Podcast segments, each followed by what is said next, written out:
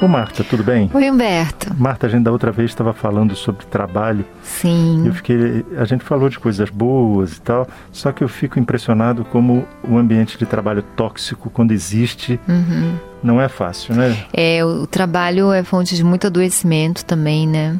A gente passa tanto tempo da vida trabalhando e muitas vezes o, o trabalho pode adoecer a gente, né? Pois é. Não, é aquele negócio, a sobrecarga de trabalho.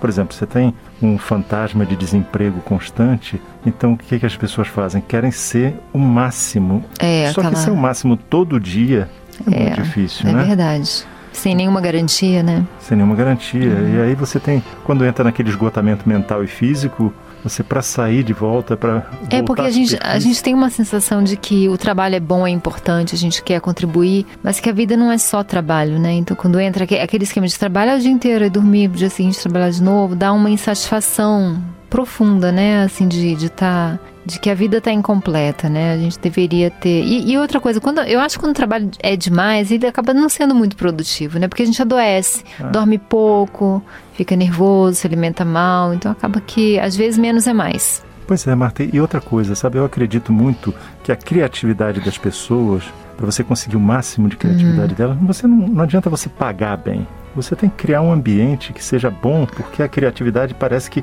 brota nesse ambiente com mais É, facilidade. mas você já está né? falando de uma coisa que tem a ver com a qualidade do trabalho, né? Quer dizer, o, o- quando você tem um trabalho, mesmo que seja muito simples, uma coisa Uhum. simples, mas que você tem a possibilidade de ser criativo e de brincar no trabalho, isso já traz saúde, né? Esse é o objetivo. Às vezes, é, nem sempre a criatividade é desejável para, Hum, ah, para as organizações. Às vezes só quer que você, é, né? Só quer que o trabalhador carregue é, É, você no só, lombo, né? É aquela coisa, você só quer, faz a pressão por resultado. É. Então, a pressão por resultado vale qualquer coisa, né? E o ambiente interno também de É. equipe fica horrível, porque tem em local de trabalho, tem empresa que não percebe que isso forma o que? O bajulador.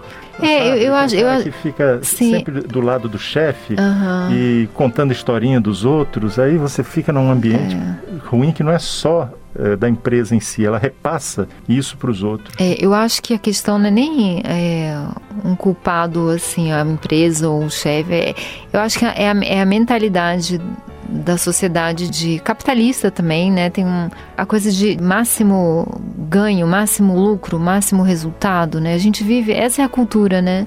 E isso é importante também, ter resultado, ter produtividade, mas às vezes moderar um pouco que outros valores, né? É, você, se você olhar ao longo do, do tempo, hoje você dá muito mais valor ao acionista do que o local onde a empresa está instalada, né? Então o acionista ele só quer saber de quanto ele vai receber por aquela ação que ele comprou ou que ele tem. Ele não está preocupado quais são as Não. condições. É. Né? E aí, se você estabelece uma meta muito feroz, assim, essa empresa tem que ter uma lucratividade de 20% por ano, Uhum.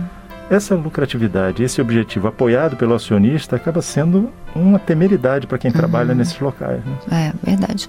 Mas assim, essa- essas coisas aí eu acho que são bem, bem tem a ver com todo, né, com a, com a cultura, com é, são coisas bem, bem grandes, né, pra, de mentalidade mesmo, para mudar a mentalidade, né? Agora, entrando mais na minha área, né, do que eu vejo, assim, da, da minha área, como que é, a convivência mesmo das pessoas, né? Às vezes, se você tem uma- um colega, um chefe que tá com problemas emocionais ou que tem um comportamento agressivo, né? Como isso adoece, né? E até o discurso, né, Marta? Você falando assim, eu me lembrei. O discurso dentro da empresa às vezes esconde a pressão, o assédio, né? Por exemplo, você, você diz que não é que você está apertando a pessoa, que você quer engajamento dela. Essa palavra é mágica dentro de, de muitas empresas, né? Só que entendido como tira o sangue do cara. É, e, não, e tem aquela questão, é por isso que eu tô falando que é a questão mais funda, né? Porque a em- as empresas estão dentro de um, de um ambiente que, para elas sobreviverem, elas têm que também dar o corre. Então, assim, é toda uma mentalidade, né? Então, assim, não tem um culpado, é uma mentalidade, É né? verdade, é verdade. É uma mentalidade que não traz felicidade pro ser humano, né? Porque o que importa é a gente ser feliz, né, Humberto? Ah, é verdade. Quando você trabalha feliz, É, o rendimento é outro, você torce pela empresa, é. né? Você torce para que tudo dê certo, para que você cresça junto com a empresa. Uhum.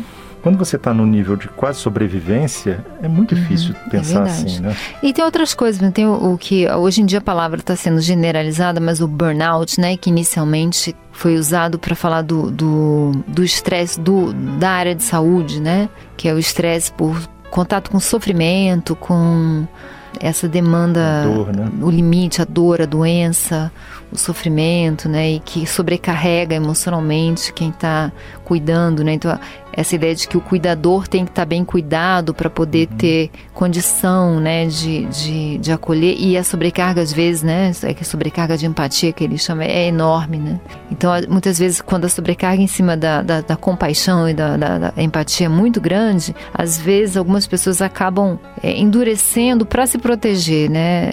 Eu só dou conta de, de continuar se eu embrutecer.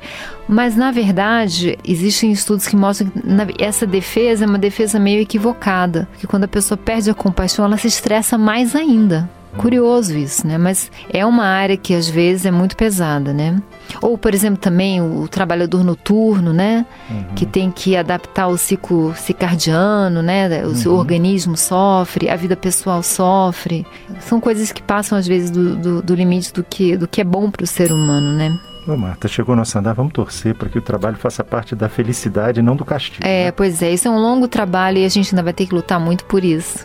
Tchau, Marta. Tchau. Você ouviu Conversa de Elevador com Humberto Martins e a psicóloga Marta Vieira.